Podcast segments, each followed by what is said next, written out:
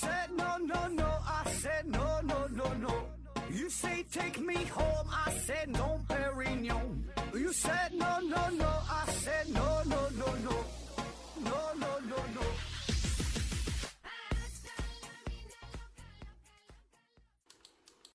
拼命探索，不计后果。欢迎您收听《思考盒子》，本节目由喜马拉雅平台独家播出。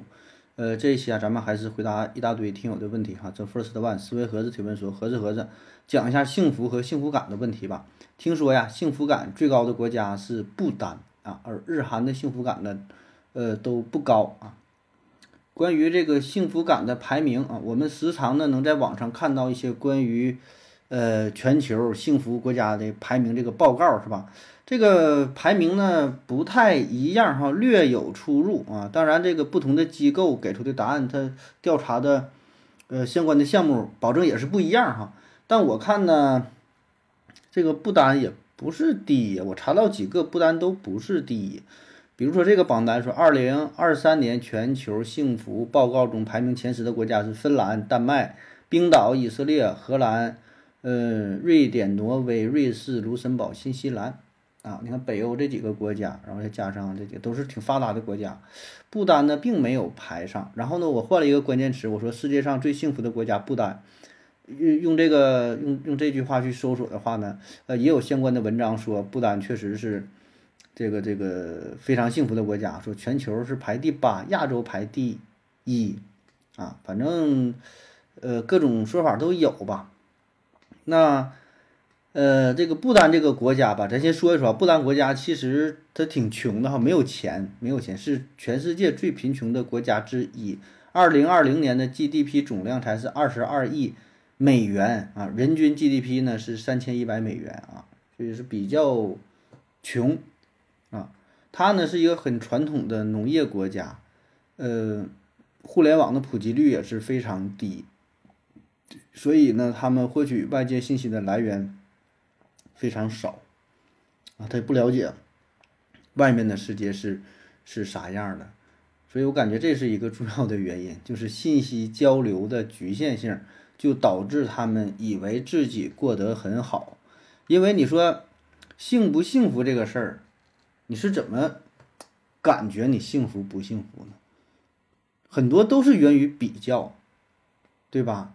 你说你感觉你自己幸福，那就是你比你邻居过得好，你比你的亲戚朋友、比你同学过得好，就是你在你的这个圈子当中，在你的这个等级当中，你是过得好的。比如说，你朋友一般都是一个月挣三千五，那你一个月挣五千，那你就觉得相当幸福了，对吧？你确实也知道有个有的人一个月挣八千，一个月挣一万的，但是好像离你很遥远，跟你没有什么关系。对吧？顶多也就是在网上看一看，那都是人均劳斯莱斯的档次。现实生活当中，你身边的朋友都不如你，那你就觉得很幸福，是吧？如果说是我们眼界再打开一点儿啊，你跟这个全世界放眼全世界一比，对吧？你看，哎呀，这个国家不如我，这个国家哪都不如我，你就就很幸福。所以这个幸福它就是比出来的。那么对于不丹这个国家来说，它。消息比较闭塞的情况下，那大伙儿就真觉得自己过得挺好的。再加上，呃，政府啊可能有一些宣传的作用，对吧？就把自己国家呢进行一些美化啊，说你看我们这环境多好啊，外界呀，他们那个万恶的资本主义社会呀，环境很污染，然后大伙儿每天都很忙碌，工作的时间都很长。你看咱们这一天。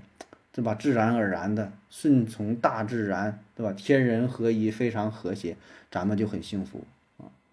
然后看到后来一个调查嘛，就说，就是最开始不单它没有没有电视，非常非常少。后来电视逐渐开始普及了。那你电视一普及之后吧，就是人们认识世界的渠道一下就打开了啊。再加上一些年轻人呐，通过这个上网啊，是手机啥的，他也开始看到更广阔的世界。所以他说这个幸福指数哈，原来不说是排世界第八嘛，后来呢是跌到了全世界第九十七位。就是说这个矛盾，现代化的这些这些冲击是吧，也让他们意识到了自己的生活水平可能也不是那么好啊。所以你看，你说这个幸福这个事儿，幸福从哪来？幸福，嗯，按理说最好的追求就是不跟别人去比，就是自己。知足嘛，知足常乐。你自己觉得很舒服，那你就是快乐的。比如说你晚上你就想吃碗炸酱面，那你真就吃了炸酱面，你就很开心。但是你身边的朋友都是吃的非常高档的，对吧？去一些高档餐厅，人均消费好几百的，然后你就觉得自己不幸福了，你就觉得我也得吃更好的才幸福，那你就属于自己找不开心了，是吧？当然说的很简单啊，谁能真正做到不跟外界去比呢？是吧？不以物喜，不以己悲，就什么事儿都就是考虑自己内心真实的感受，听从听从自己内心真实的声音。嗯，当然那就是修炼到位了，那样的人可能感觉活着没有什么意思了，对吧？没有什么追求了，一天我就自己过日自己的日子，没有什么比较，那也进步不了了啊。所以这玩意儿就看，哎呀，自己怎么去调节呗，找到一个比较合适的点，是吧？既能让自己保持比较。这个乐观、开朗、积极向上，同时呢，也不至于陷入到这个无尽的挣扎呀与别人的比拼当中，是吧？又又有一个前进的动力，但是呢，咱还不没完没了的去去去追逐，对吧？还能保持一个这个平和的心态，是吧？嗯，挺难。下一个，思维盒子提问说，呃，有没有可能啊？说这个高血压、糖尿病等慢性病可以治愈，只只是被隐藏起来了？啊，这个话题以前感觉聊过吧，而且聊过不止一次了。有很多阴谋论嘛，都说一些慢性病其实早就能治好了，只不过咱们不知道，是吧？就是一些大富豪，可能世界顶级富豪，人家才能用啊。呃，下边习德性利己回复说，假如糖尿病可以治好的话，那么治疗方法只有医生知道。那么医生的姑妈得了糖尿病，医生给不给他治？医生姑妈的三姨婆的孙女得了糖尿病，姑妈请医生去救，不去就断绝来往，医生去不去？你觉得这样大面积的传播还能藏得住吗？嗯，就是就关于这个秘密保护的问题啊，这事儿吧，咱可以从很多个角度去分析啊。第一个就是从这个生理学、药理学、病理学的角度去分析，当然这个就比较比较专业了哈。那么以我现有的我学到的知识来看，我觉得并不存在这种治疗方法啊，因为你要就是你你你分析这个糖尿病。这个疾病是怎么来的？高血压这个疾病是怎么形成的？然后现有的这个技术，这个药物很难说一次性我就吃这几片儿，一下就把这个病完全的治好，以后再也不复发啊。反正以我学到的知识是这样的哈。当然你也可能会说，你学到的知识就是假的，对吧？你那书不也是别人编的吗？那你怎么保证编书的那个作者没恶意骗你，或者说他也不知道呢？这背后有很大的阴谋，背后有一个集团操纵着你们学的这个书本身就假的啊。那如果这么说的话，那完全。有可能，对吧？因为咱学习知识都是书本来的，老师教的，老师教的咱可能就是假的，对吧？可能这个人体结构根本就不是这样的，整个这个生理得糖尿病的原因，得高血压原因，可并不是书生讲的呢，是吧？可能很简单一个事儿，吃了就好了啊，存在这种可能性啊，但我觉得这种可能性就是不是特别大，对吧？不是特别大，这玩意儿你阴谋论嘛，谁也没法去证伪。然后第二个呢，就是说，呃，咱们从这个经济学、经济学的角度去去去分析。就是你说有治疗高血压、糖尿病的这个办法，那你得有人去研究这个办法，对吧？那那你说谁真就研究出来一个科学家？好比说有科学家，他就研究，他就研究，哎，他真就把这个病治好了，就研研究好了，吃这个药吃一片就好。研究完事儿，然后就把这药就给销毁了呗，是吧？就他知道，然后证明了我能有这方法，然后销毁了，自己自杀了，谁也不知道，是吧？你这种可能性当然也是有，是吧？但我就说嘛，从经济学的角度来说，那考考虑这个投入和产出，我得赚钱呢。我研究这个药，我为啥要研究这个药？我不得去卖去，我不得赚钱吗？那你说他研究出来一个治疗高血压的药，完了能治好了，那为啥他不卖呀？为啥不批量生产呢？为把为啥要把这个事儿保密呢？就是他的目的是什么呀？这样做对于他来说有啥好处啊？从经济学原理来看，我觉得有点说不通。对吧？但凡如果真的有这么一个好的药，那他保证是批量生产，然后申请专利保护，然后使劲去卖，使劲赚钱呢。这个是，嗯，咱正常的一个逻辑吧，啊，或者说有人这么去做，咱没法理解，就是可能性保证是有啊，但我觉得不太符合一般的经济学的这个这个规律。那他研究它去干啥呀？那我就想不通了哈。然后就是从这个保密的这个角度来说，刚才这位朋友习德性利己也也也帮着分析了，就这个事儿怎么怎么保密呢？啊，好比说真有一个超级大富豪，就是他买这个药吃了，那吃完之后，那你说这个超级大富豪也有三亲六故的，也得有点亲戚朋友的，那你说他的一个好朋友或者说他的一个一个亲属，你说得了这个病，他把这个他这个事儿告不告诉给人家？那别人要再知道了，就是这个保密这事儿很困难。很困难啊！美国总统林肯早就说过，他说：“你可能在某个时刻欺骗所有人，也可以在所有时刻欺骗某些人，但不可能在所有时刻欺骗所有人。”就是你这种这个事儿，你怎么去保密呢？就我能想到的保密，只能说这个科学家研究出来之后，有个这个配方证明确实好使，然后把这个销毁了，那就谁也不知道了，而且就毁的都特别秘密哈，这厂里谁也不知道。那一旦这个用法它有人去用。那我觉得他就就保不住，我觉得保不住哈，这难度非常大，它非常大。反正这是我的一个我个一个一个一个思路吧啊。下一个东东福斯提问说，我们是我们的四肢啊，能感觉到位置哈，比如把腿拉伸拉到隔壁室，呃，就到蚌埠好了。那么问题来了，蚌埠有个小姐姐把我的鞋脱了，挠我的脚丫子。此时我能感觉到我脚在哪儿吗？这题没看懂哈，这怎么四肢能感觉位置，然后把脚拉到隔壁是拉到蚌埠？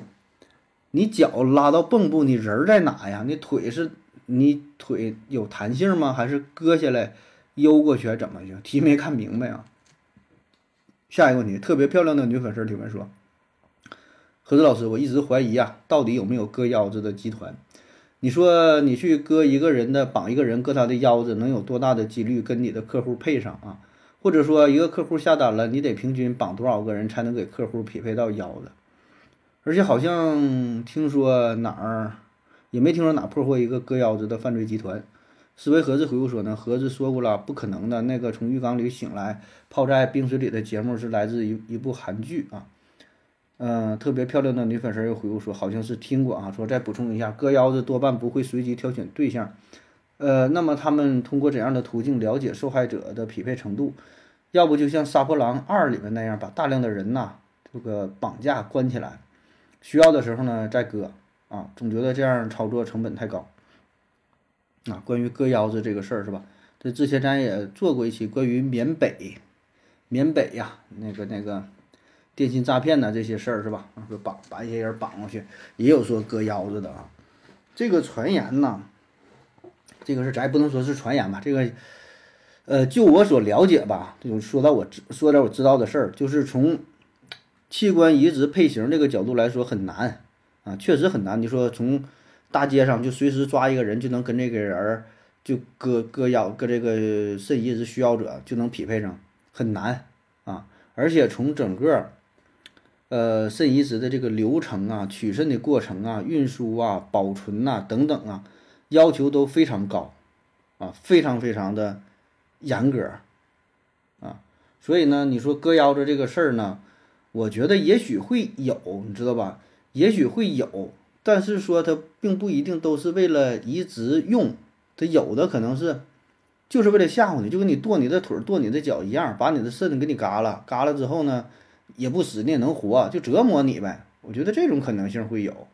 然后呢，你说那种移植用的呢，也许会有吧，但可能它不是随机作案，它是经过了一些这个详细的调查，它可能通过某种渠道，呃，拿到了你的身体的组织配型一些信息，然后有针对性的下手，针对性的下手，我觉得也有可能，对吧？这你要是恶意揣测的话，那阴谋论的说法，那保证有啊。可能咱们每个人生下来，生下来的时候，你的这个信息就被某一个高端的这个什么什么集团呐都掌握着，需要的时候呢就把你做掉了啊！我看过美国嘛有个阴谋论的说法，就是那些高端的贵族都是啥呢？就是那个孩子啊，就人家那个孩子身体这个信息啊，呃，都跟国家里其他那些人啊那些民众都都匹配起来了。如果说他出车祸了，他需要哪个器官移植，马上能匹配的那个人莫名其妙的就受伤了或者死掉了就消失了，然后呢就给这个人家贵族这个备用啊，就给人移植啊。那这些这些全都是阴谋论哈，这些咱都没没有确切的证据，都是都是阴谋论的啊。至于你说圈养起来成本太高那个，那也不知道了，那看人家这个需求呗。那如果说真的是有这种需求的话，但你不一定养到啥时候是吧？你说圈养起来的，给养养了三年五年的这么多人，那个吃东西啥的也也是不小的成本啊，这咱就不知道了啊。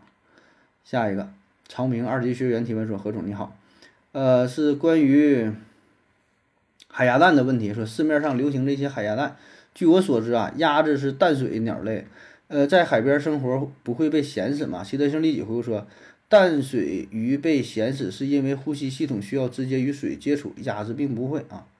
说这个海鸭蛋哈，海鸭蛋呢是呃指那些说在海边红树林中的鸭群，以沙滩上的鱼虾蟹贝类藻类为主要食物啊。说这类鸭群所产生的蛋啊，那它这个。海鸭和一般的鸭子，它就是两个物种嘛，它不是同一个东西啊。我查了一下，说就生长环境而言，海鸭子呢主要是分布在我国沿海地区，比如说宁波、福建等地，而鸭子呢则是经常栖息在淡水区域中啊。所以它它根本它不是一个东西，它不是说生活在海边的咸水区域的鸭子就叫做海鸭子，它是另外一种鸭子啊，跟鸭子可能是近亲，但是它不是完全一样的品种啊。下一个，我先让你三掌。S W 提问说：“何志哥你好，这个核战争啊，真的可能发生吗？为什么本人觉得发生核战争那种毁灭型的核战争啊，可能性几乎为零？”何志哥在各种评论区，呃，何志哥合并和啊和各种评论区的听友啊，呃，对这个问题有什么看法？小熊猫灵回复说：“有一个电影叫《The Day After》，八十年代拍的，关于美苏核战的，据说当时很多人在电影院就被吓哭了。”说爆发核战争的可能性啊，我跟你的想法还恰恰相反。我的想法是发生核战争的可能性非常非常大啊。当然，咱这里得加上一个时间限制。如果不加上时间限限制的话，你预测的话，那跟放屁一样，对吧？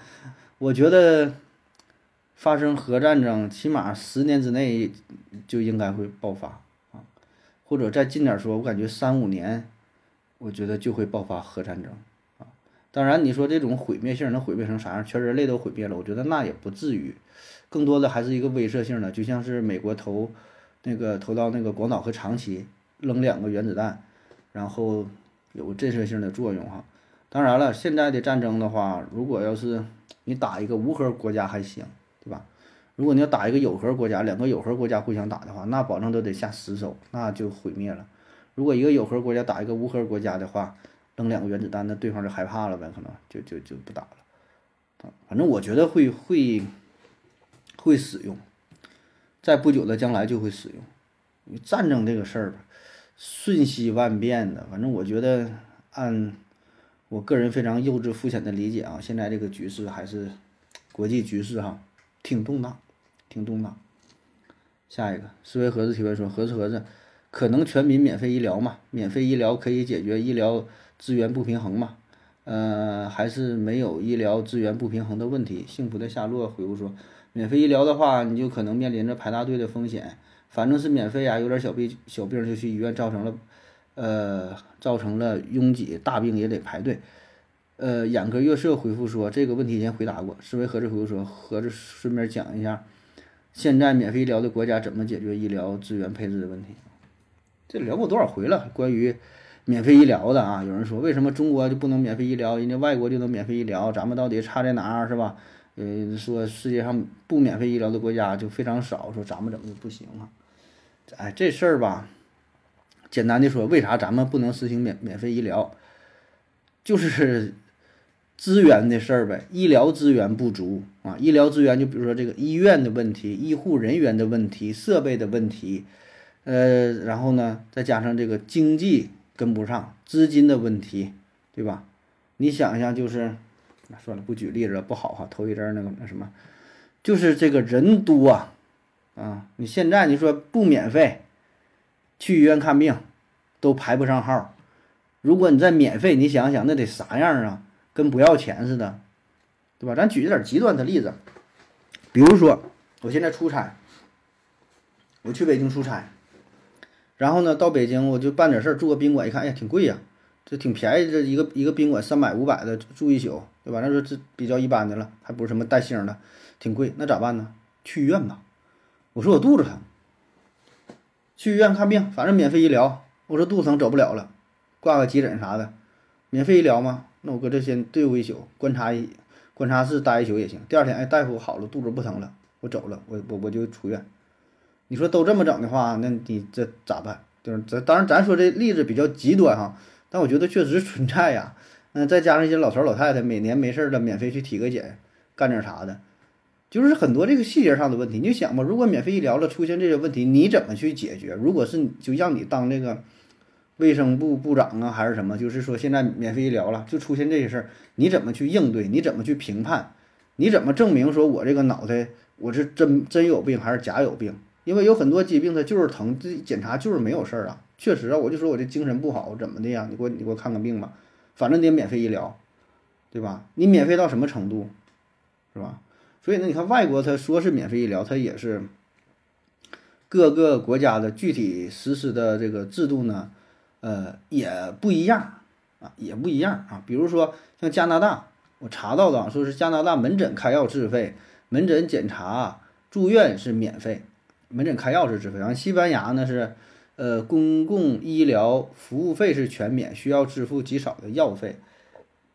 英国呢，公立医院的预约和治疗是免费，百分之八十五的处方药是免费。呃，还有什么？反正各个国家就不太一样哈。反正按我的理解呢，就是真正能够做到免费医疗的国家，无非就是要么国家特富有。真有钱就是有钱，待遇就是好，对吧？你就而而且人家这个人儿也少，人少钱多，你免费医疗那来看也都能保证。但是这种国家呢是比较少的，就像是丹麦呀、瑞典呐什么，对吧？这些特别富裕的国家有。另外一种呢就是贼拉穷，特别穷，然后呢他也说我能提供免费的服务，免费的医疗。是免费了，但他提供不了什么东西啊，他啥啥也看不了。说是免费医疗，到那会儿就是随便给你开点药一吃，好不好用呢？也不知道，对吧？所以呢，这种免费医疗你能接受吗？说是免费，但他是看不了病啊，你能不能认可？对吧？所以现在情况也就是这样。你就想，真就是这医院都放开了，都免费了，那得啥样啊？那不得急死啊，对吧？然后那就是预约呗，那只能预约呗。那你要说免费，先给谁看，后给谁看？这都都想去，都想去北京，都想去上海，都想去协和，都想去复旦。那你说先给谁看，后给谁看？你是怎么评判这个轻病情的轻重？人家大夫说的你这个病轻，你先来的好。人家这大夫说你这个病比较轻，哎呀，后边有一个重的，我先给他看，你能不能认这个事儿？你说我轻咋的？我轻我也疼啊，我这病是轻的，我先来的，我疼为啥不给我看？那天天净干架的了，那只能是排排队按先来后到。那先来后到行，那你现在轻的时候是我也给我也先给你看了。那那些真的重的呢，真的是需要看病的呢，一排排两天看不上，前面好几个人，那你想你排得排啥样？等着吧，下周看，下周看人到那死了屁的了。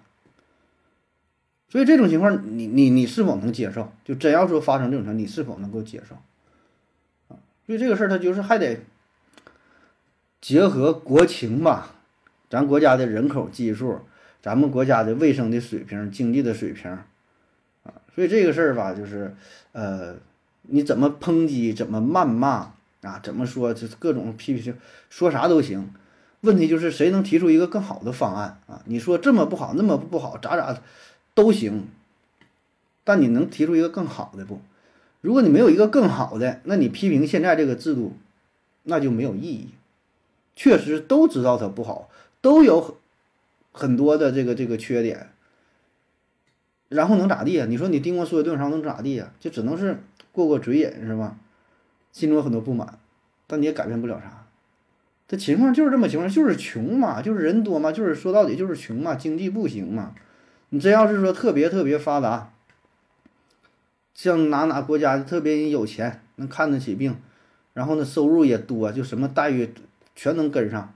医疗也不成问题了，那就来呗，啊！你看这情况，他他不是不是不能没发展到那种那那种那种等级呀，嗯，反正我我是觉得目前制度还好。你要让我想，我也想不出来什么好的方案。咱这脑瓜，反正我承认我是不行。那国家那么多人天天研究这个事儿的，怎么的？这这就是你一拍脑袋，你就能想出一个好主意啊？我咋能不信呢？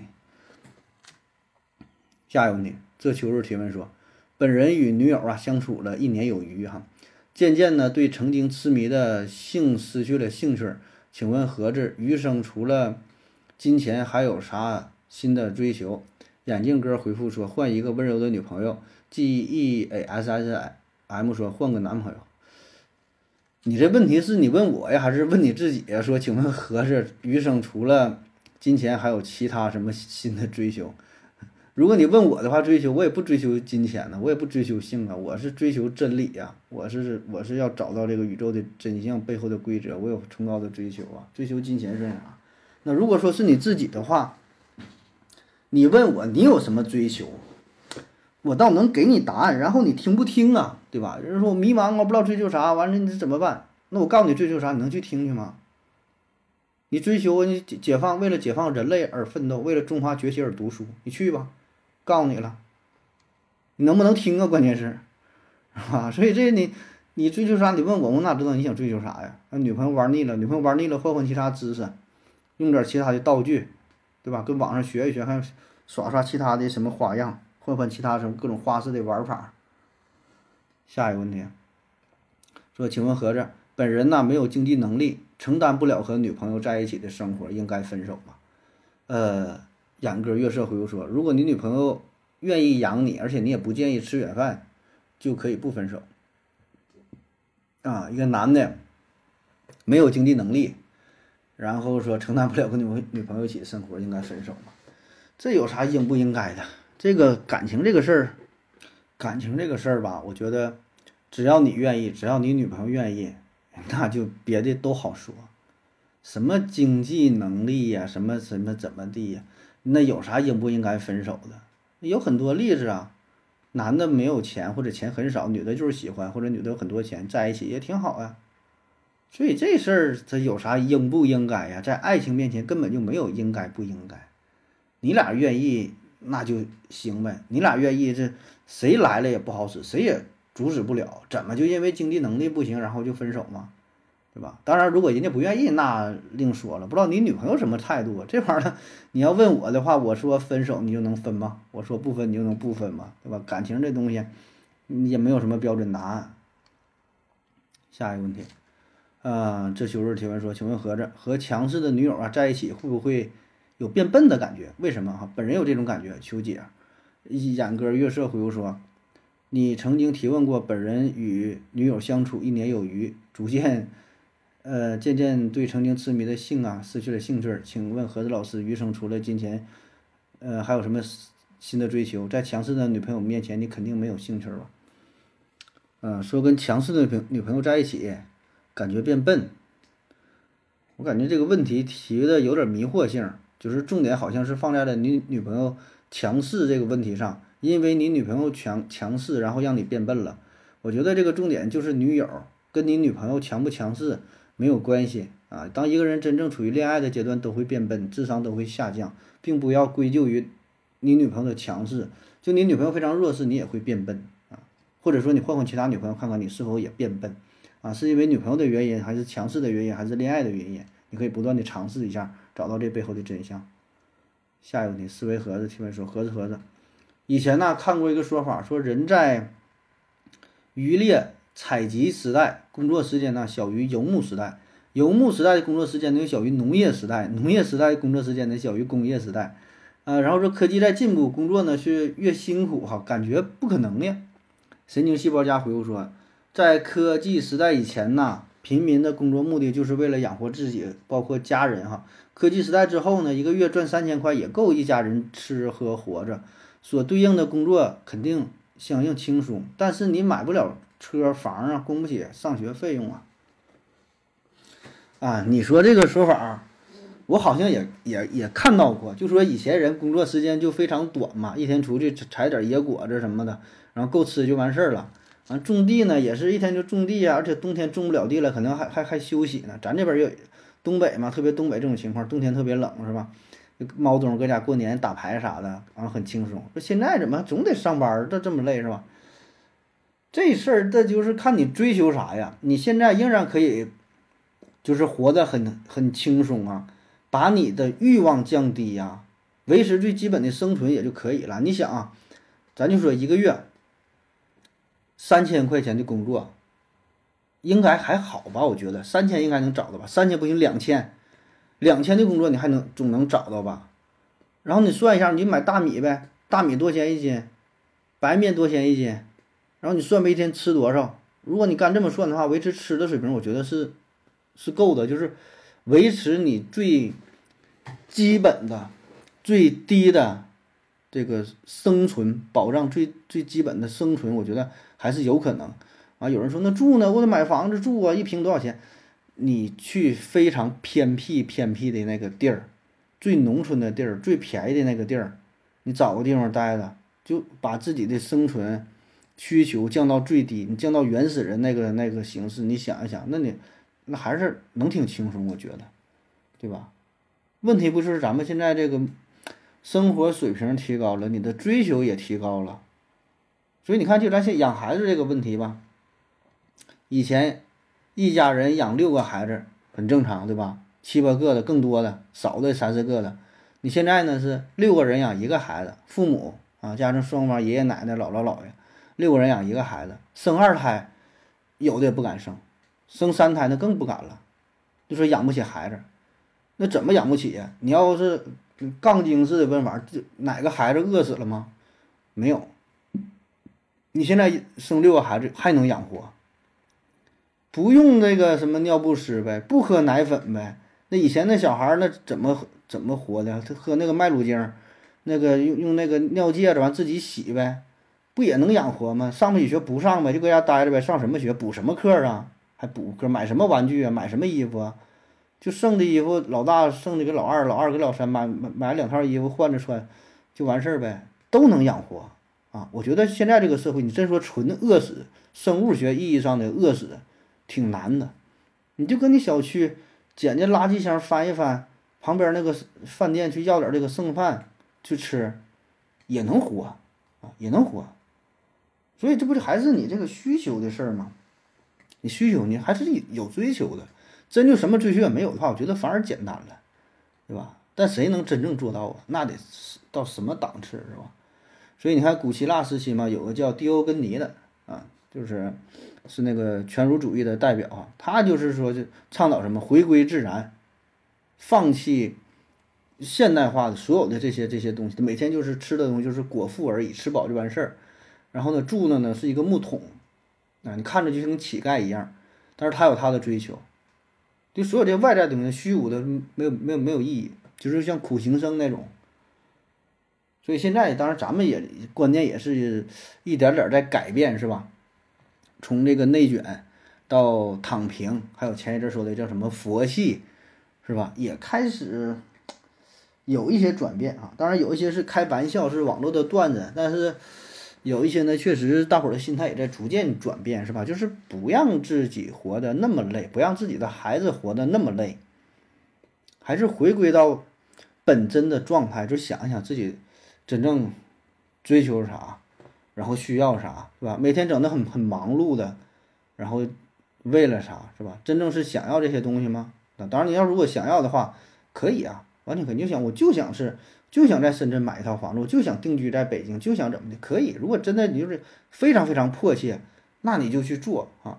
如果你没有那么迫切的去，就觉得也无所谓嘛，是吧？我搁一个十八线小县城，对吧？凑合生活，感觉也挺好啊。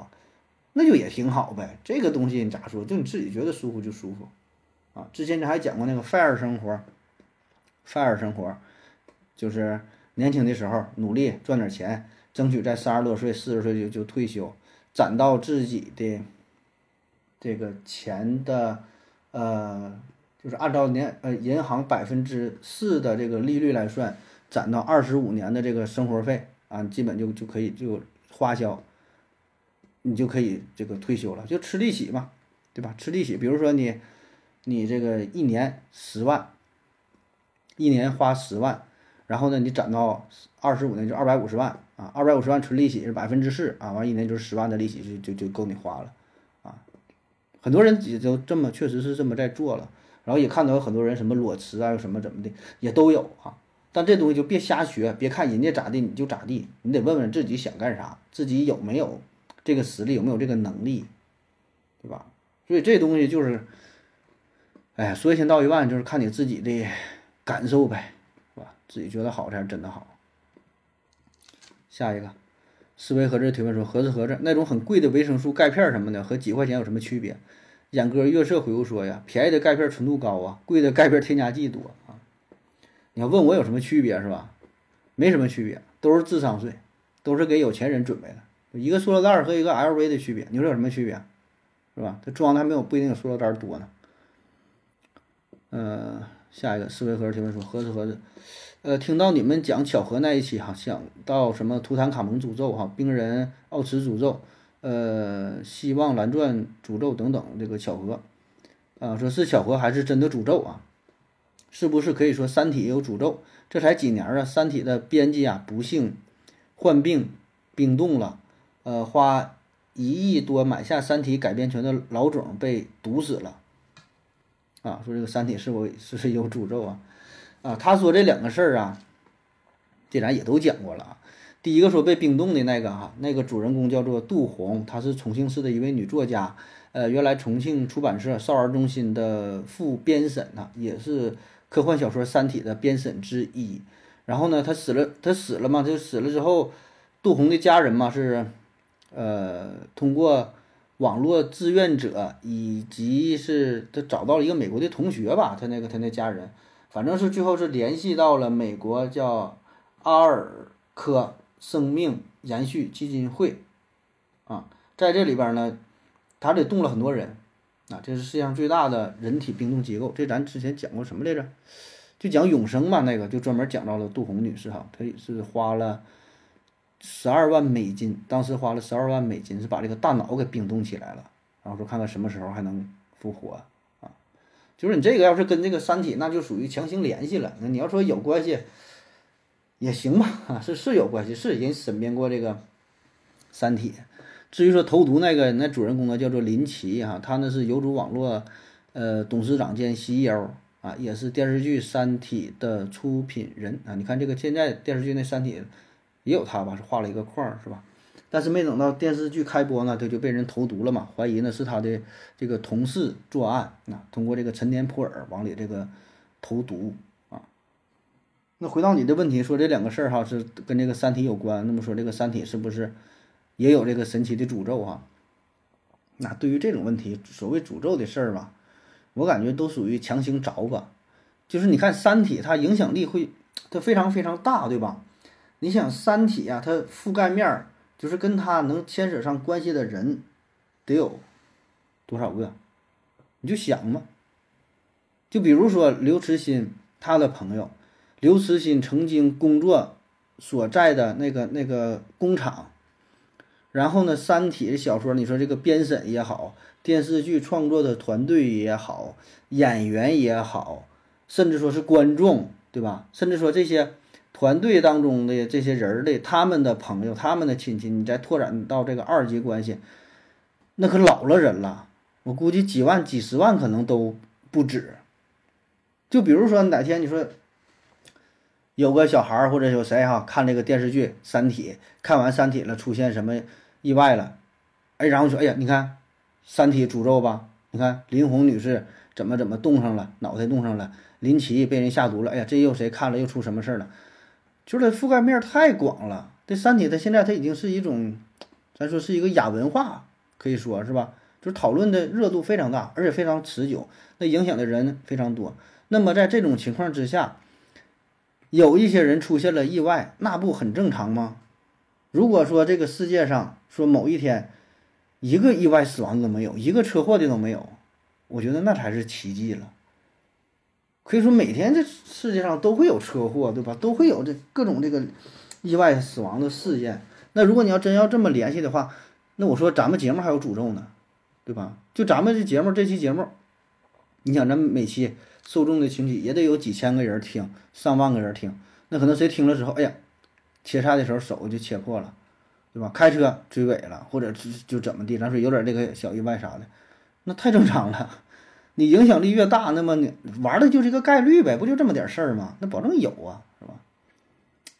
下一个，骑自行车上月亮提问提问说，人为什么有欲望啊？有欲望是利大于弊还是弊大于利？如果人没有欲望，这个世界将会怎么样？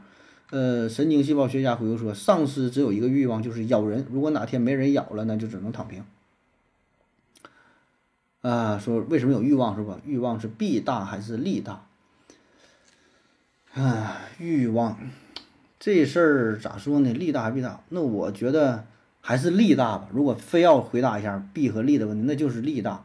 我觉得如果一个人呐，一个物种啊，一个文明啊，没有欲望，没有任何的欲望，那他就活不下去了。因为啥？我觉得那生存也是一种欲望啊，吃饭也是一种欲望啊。我到点儿饿了，我想吃饭，你这不也是欲望吗？食欲啊。有人说我没有食欲，啥也不想吃。那你真要这样啥也不吃，最后你就你就死了呗？不有那种吗？啥也不吃，最后营养不良饿死的。你说这算不算欲望？所以我觉得这些都算是欲望，对吧？有这个生物学上最基本的欲望，吃饭喝水的欲望，你喘气的欲望，睡觉的欲望，性欲。你想想，如果一个物种没有性欲的话，不想着啪啪啪这个事儿，那它没法繁衍下一代呀，那就没有文明了。所以我觉得，那那这么说，欲望保证是利大于弊，起码它能保证一个物种的生存与繁衍。你有欲望，你能吃，对吧？食色性也，你吃生孩子才能，这是文明延续的最基本的保障。当然了，你再往再说其他一些欲望，可能有一些不好的，你是偷盗的欲望，对吧？抢劫呀什么这些，可能也都是欲望，利欲熏心、贪污的欲望，那就有点过了，那就没有控制，没有控制住欲望啊。但我说你，如果你前提没有生存的欲望，别的都别谈，是吧？而且有好的一些方面的欲望啊，你的归属感、被尊重感，你要你的成就，你想创造一个价值，这些都是嘛，就是马斯洛嘛，马斯洛那个金字塔嘛，一级一级的，那每一级都是欲望啊，都是不同的欲望。没有欲望，没有这个金字塔，那就是没有人类了呗，灭绝了呗，是吧？你就说嘛，如果没有这个世界上就没有欲望咋办？那就是没有这种生物存在的。下一个思维盒子提问说：盒子盒子，现在的中国首富和民国时期的军阀谁更富？啊，现在中国首富啊和过去那军军阀相比是吧？呃，现在中国首富这个数据比较容易查啊，一般给出的官方数据呢，现在首富就是农夫山泉的那个老板哈，钟闪闪啊，钟闪闪，他的资产呢是四千六百多亿。哎，这个是有数据可查的，啊，然后说军阀呢，军阀有具体有多少钱，谁最有钱哈？我查了半天，说法不一，一般的说是这个东北王张作霖，说他是比较有钱哈，呃，能够查到的数据是五千万，啊，当然这个五千万现在听起来也不多是吧？放在当时呢，这个换算这个比例啊，它不止这个钱啊，而且呢，最重要的是什么呢？他的很多资产吧，它不是以这种这种能够统计到的数据的形式存在的。比如说他的钱，他占的这个地，他的影响力，是吧？张作霖的最辉煌时候呢，是控制整个东北啊，就东北王啊，土皇帝一样。所以你说他这些资产，这个算不算他的资产呢？你这玩意儿咋比呀？对吧？就好比说，你说。你说当地的不是不是当地？你说过去啊，你说一个皇帝，或者说是一个边疆的什么一个一个治理为王或者谁？他说你说他有多少钱？就这个钱，它是一种隐形的存在啊。你说张作霖他控制东北很多产业啥的，你说这个钱他是不是他的？这个钱你怎么去统计呀？所以这个不太会比了，因为这个数据就不明确，对吧？你数据不明确，你说咋比？反正这我是。不太会算啊，因为这个它有一些是隐形的东西，并不是直接的一个数据，说我有多少钱就是这个现金就是一个数啊。下一个思维盒子提问说：盒子盒子，大鹏教育爆雷了，报课的钱呢能退回来了？报课的钱能退回来了？我看到好多人找黑猫投诉，黑猫转到了他们公司自行处理，他们公司要是有钱退还会报吗？这不成了死循环吗？对呀，那就是死循环嘛，那就是不想退这个钱呗。你说你咋整？下一个问题，思维盒子提问说，呃，据说在某些国家，男的呀称自己认知自己性别为女，就可以上女厕所，甚至进监狱都能进女监。那样的话，女性不会恐慌吗？这是女权体现吗？G E A S S M 回复说，据谁说的啊？神经细胞家说回复说，化学阉割后再发网。思维盒子回复说，还有 J K 罗琳罗琳被踢出哈利波特世界，是罗琳针对跨性别者发布了争议性的言论啊。啊，他说这个问题是是今年还是去年的？那个苏格兰议会哈进行了一个投票啊，最后呢是以高票通过了叫性别认同改革法案啊，就是你提到的这个事儿，就自己他声称他说自己是一个一个男的，他说自己是女的，就是用嘴说就行啊。这个法案具体要求是啥？就具体规定是啥？说跨性别者可以在不提供医疗报告的情况情况下。啊，只进行自我认知的情况下获得性别认同证书，就是说我以为我是女的，我认为我是女的啊，就把你认定是女的。当然还有其他要求呢，就是这个申请者需要以其获得的性别生活三个月，不是你今天说马上就行，你得以这种身份生活三个月。当然，怎么叫以这种性别生活三个月，他也没有细节的描述。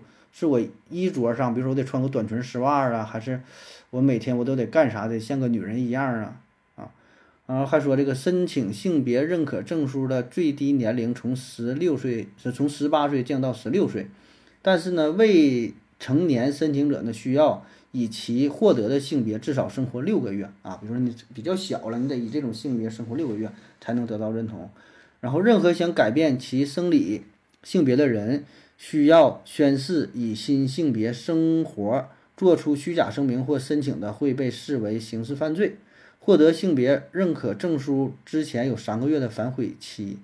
呃，但是该法案还得由苏格兰政府递交给呃英国王室进行审核啊。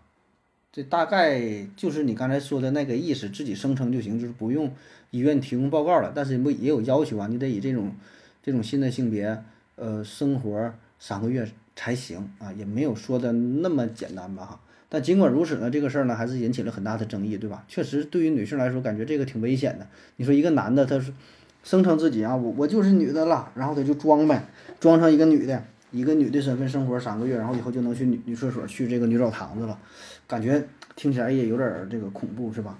所以呢，《哈利波特》的作者 J.K. 罗琳嘛，他就说，如果男人只要声称我是女人，就可以大摇大摆的进入女囚室强奸狱友，啊，直接进入女卫生间女更衣室，甚至是参加比赛抢走了本属于女性的金牌，是不是对女性权利的侵略呢？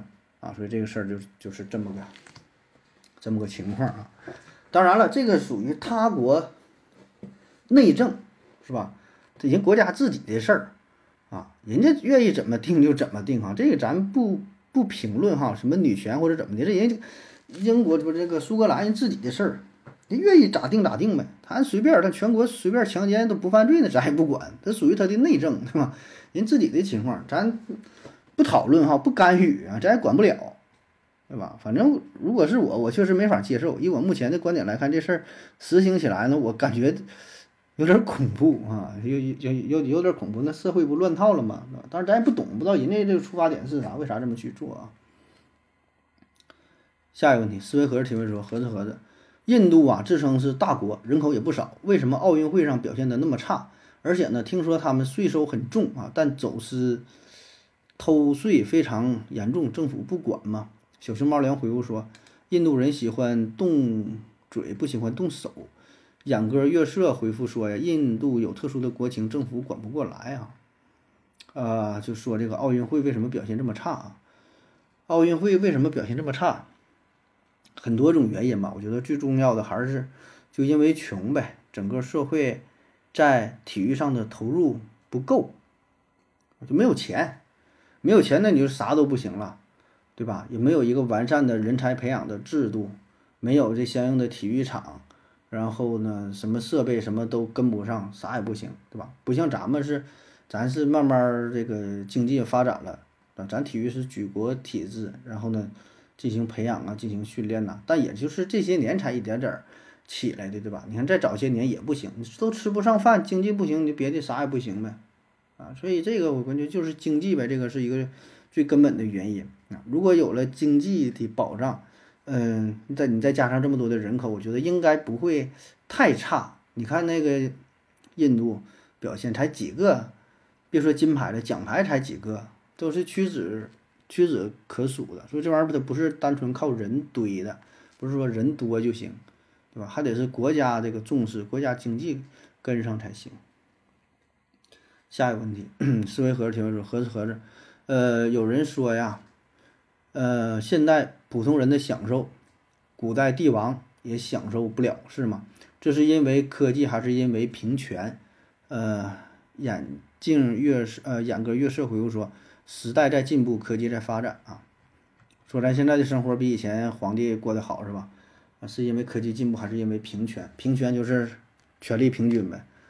我觉得主要还是因为科技进步吧。如果单纯因为平权，你说所谓的平权，权力什么很很很很很很平均，那有啥用啊？你科技不进步，再咋平均有啥用啊？咱设想一个非常极端的例子，比如说在某一个部落当中啊，落后的部落当中是很平均，大伙儿都很平均，对吧？分配的也很平均，但它都没有科技呀，你享受个屁呀！你所以你看咱们现在生活啊，你细想一下。这生活我觉得真行了，这玩意儿真就是看咋比呗。你这个东西，你要真跟过去皇帝比，生活方面哈，你看咱这个手机、电话什么这些是吧？过去想这叫千里眼、顺风耳，你现在呢？啊，真就是手机、微信、网络、视频通话。你像，反正我小时候还没有，就是看外国电视有那种打电话叫可视电话。但是现实生活当中，从来一次没有看到过可视电话。我不知道您各位是否看到过打电话有这种可可视电话这个这个玩意啊？就真正的可视电话，打电话的可视电话没有是吧？